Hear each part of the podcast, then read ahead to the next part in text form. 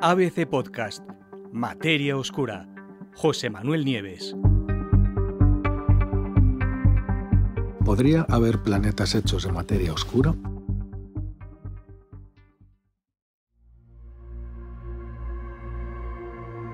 Hasta el momento, distintos estudios han mostrado que nuestro sistema solar no encaja con la media. Más bien es un sistema raro, casi único entre los demás. Pero aún así, tiene en común con el resto de los sistemas planetarios conocidos un hecho indiscutible.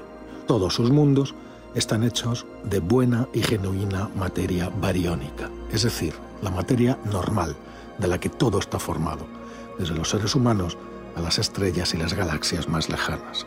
Sin embargo, los físicos saben muy bien, y a su pesar, que ahí fuera existe otro tipo de materia, una materia que podría no estar formada por las familias de partículas que conocemos y que además no podemos detectar directamente, pero que sabemos que está ahí. Es cinco veces más abundante que la materia ordinaria, se llama materia oscura y lleva décadas desafiando la comprensión de los científicos.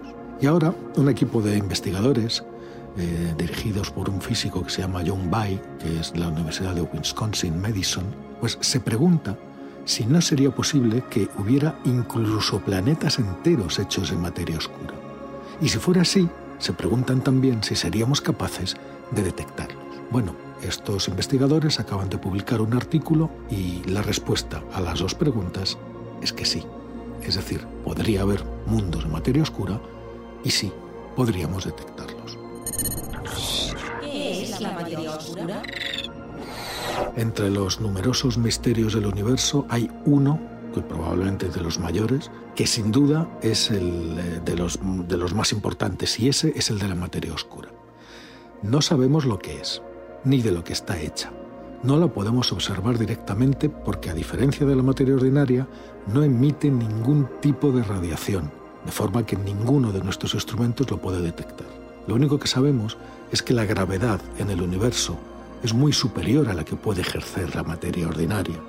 Y por eso, a partir de movimientos extraños de estrellas y galaxias, movimientos que son imposibles de achacar a la fuerza gravitatoria de los objetos que vemos cerca, los científicos empezaron a preguntarse por la fuente de toda esa gravedad extra.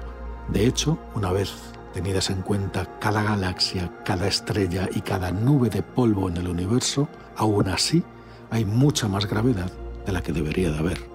Y ante la imposibilidad de encontrar un responsable para ese exceso gravitatorio, los científicos lo llamaron materia oscura y de inmediato empezaron a buscarla. Existen, desde luego, ya varios candidatos teóricos que los científicos están investigando, candidatos a ser materia oscura, pero nadie ha conseguido aún nada de nada.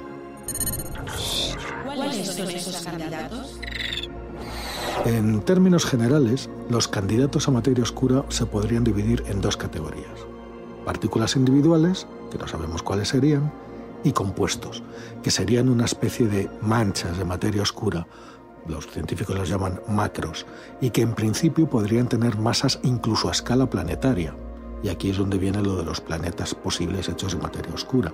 Según explican los investigadores, un estado macroscópico de materia oscura con su masa y radio similar a los de un planeta, se comportará exactamente igual que un exoplaneta oscuro si está limitado a un sistema estelar, incluso si la física subyacente del objeto responde a algo completamente diferente.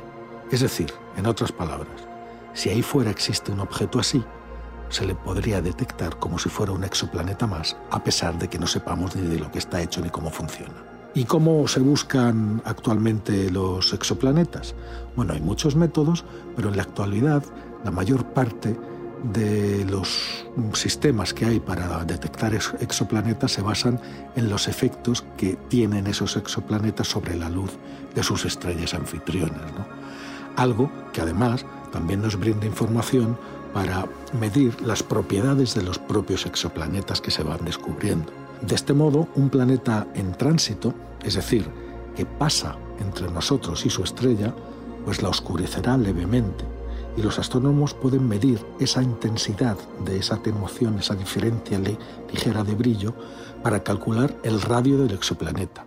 Y por otra parte, los exoplanetas también hacen mediante la gravedad, que sus estrellas se bamboleen ligeramente, ya que los dos se mueven alrededor de un centro de gravedad común y aunque la estrella es mucho más, más grande, el planeta consigue darle pequeños tironcitos gravitatorios. La cantidad de movimiento, llamada velocidad radial, también se puede usar para calcular la masa del exoplaneta.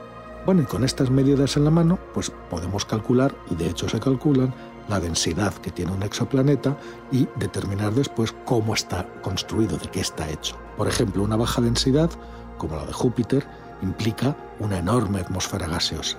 Y una densidad mayor, como la de la Tierra, implica que ese planeta es rocoso, está hecho de materia sólida.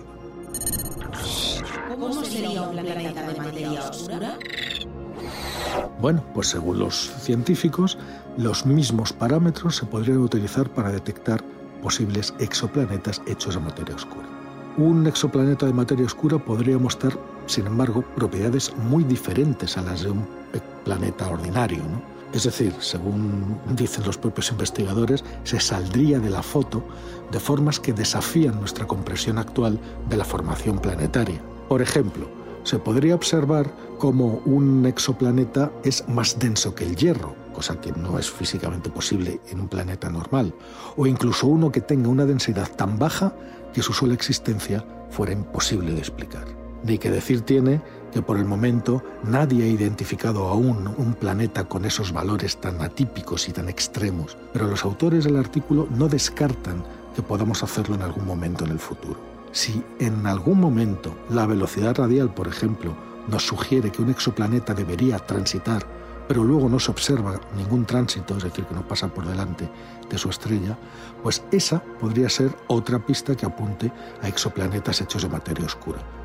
Y también lo sería una depresión de tránsito, que sería, que es la curva de luz, con una forma inesperada. Las curvas de luz, cuando pasan los planetas, tienen una forma muy característica. Bueno, pues con un planeta de materia oscura sería muy diferente.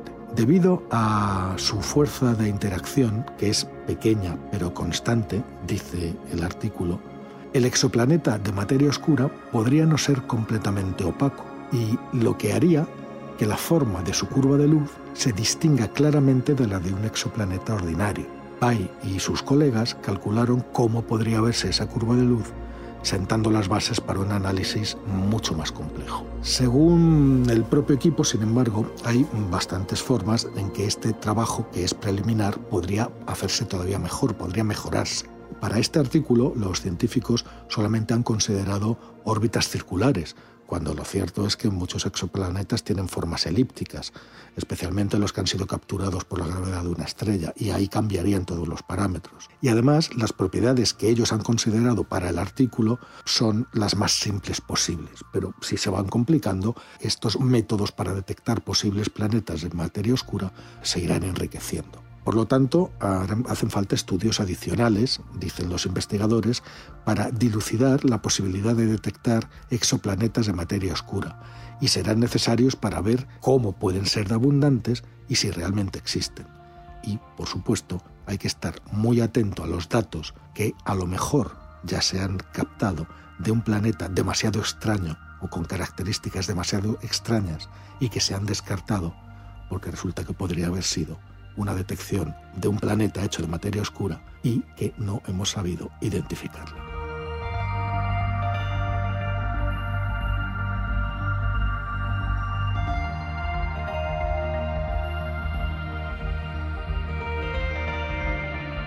Puedes escuchar todos los episodios en abc.es, iVoox, Wanda, Spotify, Apple Podcast y Google Podcast.